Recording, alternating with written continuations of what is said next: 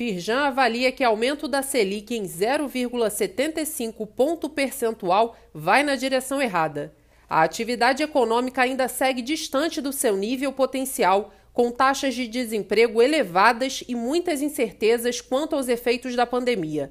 Assim, a Firjan reforça que continuam faltando medidas mais contundentes em prol da retomada do equilíbrio fiscal. Saiba mais no site da Firjan.